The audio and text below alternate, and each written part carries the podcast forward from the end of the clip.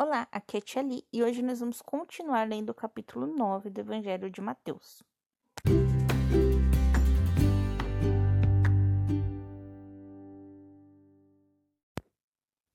Bem-vindos aos Novenáticos e hoje nós vamos continuar a leitura do capítulo 9 do Evangelho de Mateus. Santo anjo do Senhor, meu zeloso guardador, se a ti me confiastes a piedade divina, sempre me rege, guarde, governe e ilumine. Amém. Versículo 10. Jesus busca os pecadores. Estando Jesus à mesa em casa, chegaram muitos publicanos e pecadores e sentaram-se à mesa com ele e com seus discípulos. Os fariseus, vendo isto, perguntaram aos discípulos: por que vosso mestre come com os publicanos e pecadores?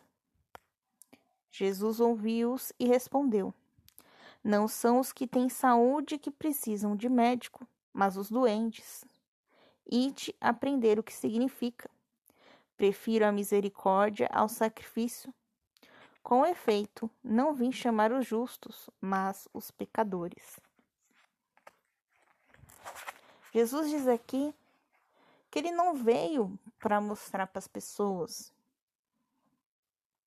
que eram justas, que seguiam direitinho os mandamentos da lei de Deus, né, que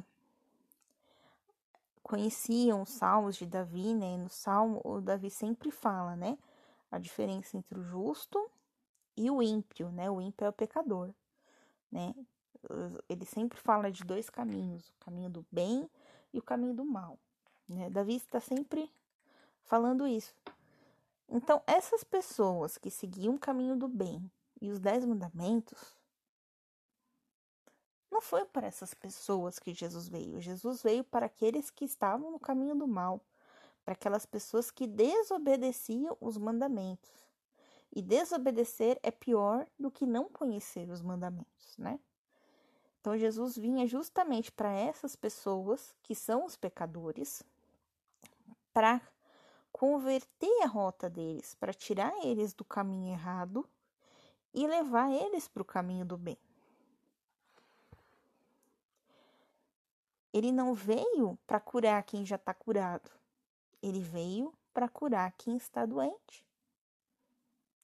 Então, quando chega perto dele um pecador, o publicano geralmente também era o cobrador de imposto, né? E por mexer em dinheiro, geralmente o cobrador de imposto desviava um pouquinho de dinheiro pro bolso dele, se é que vocês entendem, tá? Pelo menos Mateus fazia isso, né? Então, era nesse sentido, né? De tirar as pessoas desse caminho errado e levar elas para o caminho certo. E não era erra não é que esteja errado você conviver com uma pessoa impura. Está errado você conviver com a pessoa impura e não mostrar para ela o caminho do bem, o caminho no qual ela possa receber a purificação. Então, como criança, né, visualizar tudo isso é um pouco difícil, mas se você vê um amiguinho fazendo uma coisa errada, não é para você julgar ele ou para você rir dele ou pra... é para você chegar nesse amiguinho e falar: "Olha, o que você está fazendo está errado. Eu posso te ajudar a fazer o certo." E se tentar ensinar a este amiguinho, é claro, se já pensou se você é, em vez de somar, você está diminuindo. Porque você não entendeu que o processo da soma se faz daquele jeito. Então, quando a professora vem e te corrige e te explica como que se somam os números, e a partir dali você consegue entender, é a mesma coisa. Então, tipo, ah, eu entendi isso errado né? Você vai lá e corrige. Então, o seu amiguinho entendeu por algum motivo que fazer daquele jeito estava certo. Então você vai lá e explica para ele por que, que ele tá errado, né? E tenta ensinar ele a fazer o certo. É claro, tudo isso com muito amor, com muito carinho, né? Você pode pedir ajuda do Espírito Santo, você pode rezar pro anjinho da guarda antes de falar com esse amiguinho, tá bom?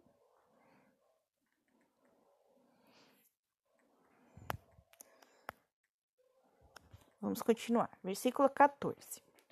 O jejum. Então aproximaram-se dele os discípulos de João para perguntar-lhe: Por que enquanto nós e os fariseus jejuanos, jejuamos, teus discípulos não jejuam? Respondeu Jesus: Será que os convidados do noivo podem estar de luto enquanto o noivo está com eles? Mas chegará um momento em que o noivo lhes será tirado, então sim jejuarão. Eu vou parar aqui. Essa parte é bem. Tá, então vamos lá. O noivo aqui é Jesus. Quando você tá numa festa de casamento, você tem ali o tempo todo, né? Naquela época, vinho, pão, é, comida, geralmente era um cordeirinho assado, enfim. Você tá numa festa. Durante uma festa, você não faz jejum, você come. Né? Você pode, logicamente, você vai comer moderadamente, você não vai comer até estourar, igual a dona Redonda. Mas você vai comer, você vai rir, você vai conversar, você vai dançar. Por quê? Porque ali, né, é uma festa, uma festa de casamento. Então, quando Jesus veio para cá e esteve com os seus discípulos, era como se fosse uma festa de casamento, tá? Por quê? Porque eles estavam durante todo esse processo, né? Que Jesus vai ensinando eles, vai contando parábolas, enfim, eles estão de uma certa forma fazendo um pacto, fazendo um trato que vai ser para sempre, que é o trato de ir e anunciar a todos aqueles a boa nova. O que é a boa nova? O Messias chegou, esteve entre nós e morreu para nos salvar dos nossos pecados. Essa é a boa nova. Então, eles, durante todo o tempo que Jesus está aqui, é como se fosse um casamento, né? E para que que faz o jejum? O jejum é para lembrar os tempos, né, de sofrimento que os judeus passaram, né? É, tanto na mão do faraó, quanto no deserto, uh, quanto, enfim, então, ele, quando, quando Elias, né, ficou 40 dias, né, ali vagando no, pra, né, pra pensar, né, na vida, né, então, é, eles mostram que esse jejum é um jejum para lembrar de todo aquele sofrimento, né, que os povos, o povo judeu passou, né, antes da vinda do Messias. E eles faziam jejum dois dias na semana, mais ou menos, tá? Eles faziam esse jejum. No sábado, eles não faziam jejum, porém, eles não podiam fazer é, nenhum tipo de ação. Né? Então, por exemplo, vai comer pão, o pão já tinha que estar tá pronto. Eles não podiam fazer o pão naquele dia, né? Porque era um dia de festa e durante a festa você não faz nada, né? Você só come, você só é, se alegra, conversa tal. E aquele dia é um dia especial para o estudo do Senhor. Então, naquele dia, eles se encontravam sempre na sinagoga para estudar a palavra de Deus e tal. Muito bem. Então, Jesus aqui diz que Quando se está numa festa de casamento, não tem jejum, porque você está numa festa. Assim como existiam outras festas do calendário judaico que também não existia jejum. Só que Jesus morreu. E hoje nós fazemos esse jejum todas as sextas-feiras, né? Para lembrar da morte de Jesus. E nesse dia a gente não come carne é, vermelha, de sangue vermelho, né? Então, sangue quente, né? Então, só, só o peixinho que, que pode comer. O que mais? É. Então, não são exatamente todas as sextas-feiras, né? Tem os dias de, de guarda, tem os dias de, de festa que, que pode comer carne, que pode. Não se faz jejum, porque é dia de festa. Mas em. Para explicar tudo, toda sexta-feira, lembrando da morte de Jesus, porque Jesus morreu na cruz numa sexta-feira, tá bom? Vocês, crianças até 14 anos, estão dispensados tá, de fazer jejum, beleza? Muito bem. Versículo 16. Ninguém põe remendo de pano novo em roupa velha, porque o remendo repuxa a roupa e o rasgão fica ainda maior. Então, olha isso. Imagine que você tem uma roupa aquela sua roupa favorita que você usa desde que você nasceu, praticamente. E essa roupa faz um rasgo. Muito bem. A sua mãe vai pegar pedaço de um tecido novo para remendar aquela roupa, ou vai pegar pedaço de um tecido já um pouquinho gasto para remendar aquela roupa. Geralmente se pega de um tecido mais gasto né? Geralmente igual aquele tecido, né, de preferência, que é a sua roupa. Para a roupa não ficar repuxando, não ficar meio incômoda, né? Na hora que for lavar, não ficar o negócio encolhido e o outro não, sabe? Essas coisas. Por que que acontece? Aí o remendo piora. Aí o remendo se desfaz. É. Então tem tudo isso. E outra coisa também, você não vai tirar esse pano, esse, esse, retalho, né, que a gente fala, de uma roupa nova, né? Tipo, a roupa tá lá novinha, bonitinha, você vai lá e tira o pedaço. Faz o maior sentido, né? Enfim, versículo 17. E ninguém põe vinho novo em odres velhos, pois se rompem os odres, o vinho se derrama e os odres se perdem. Ao contrário, vinho novo se põe em odres novos e assim ambos se conservam. Então vamos lá. O vinho, ele tem todo um processo de fermentação.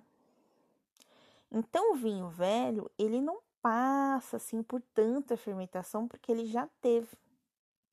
E aí ele fica no odre velho. Se eu colocar um vinho novo no odre velho, no odre, o vinho velho no odre novo, o odre novo vai se arrebentar, porque o teor alcoólico desse vinho é tão grande que ele não vai aguentar, certo? Então o vinho fica no odre do qual ele foi feito. E o vinho novo, se ele for o odre velho, que já passou por todo aquele processo de fermentação com outro vinho, ele acaba estourando o odre, né? porque ele não, o, não tem fermentação, né? Ele é muito novo, então o, no odre já, já não aguenta aquele negócio, né? Também. Então ele também fura. Então, para não dar problema, vinho novo no odre novo, vinho velho no odre velho. O que é um odre? O odre era como se fosse uma garrafa, entre aspas, tá? Só que naquela época não existia a garrafa como a gente conhece hoje em dia, né? Porque eles não conheciam plástico. Eles nem sabiam para que serviu o petróleo. Imagine plástico. Hum, faz sentido, né? Então, eles usavam uma garrafa é, feita, uma, uma bolsinha, tá? Feita de, de couro. Tá? Usava essa bolsinha feita de couro. Com de argila. Que fechava ela. Então, essa garrafinha, é, essa bolsinha de levar água, né, era chamada de odre. Hoje em dia a gente fala cantil, mas o cantil que a gente conhece, ou ele é de borracha, né, ou ele é de plástico, né? Mas naquela época era de couro, tá? Eles também poderiam carregar em moringas, né, que é aquela garrafinha de, de argila, de barro, Podia, só que a, a, é, essa garrafa nada. Então ela é utilizada mais dentro de casa, tá? Para levar numa viagem, geralmente era um odre. Tá? Então também dá para fazer o vinho e colocar nas moringas também.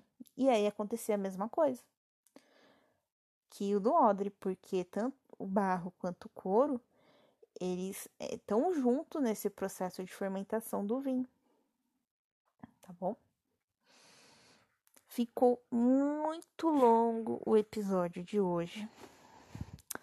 Mas é que não dá para parar no meio desse trecho aqui, tá bom? Então amanhã a gente continua lendo Mateus, capítulo 9. Um beijo, um abraço, que a paz de Cristo esteja convosco e o amor de Maria.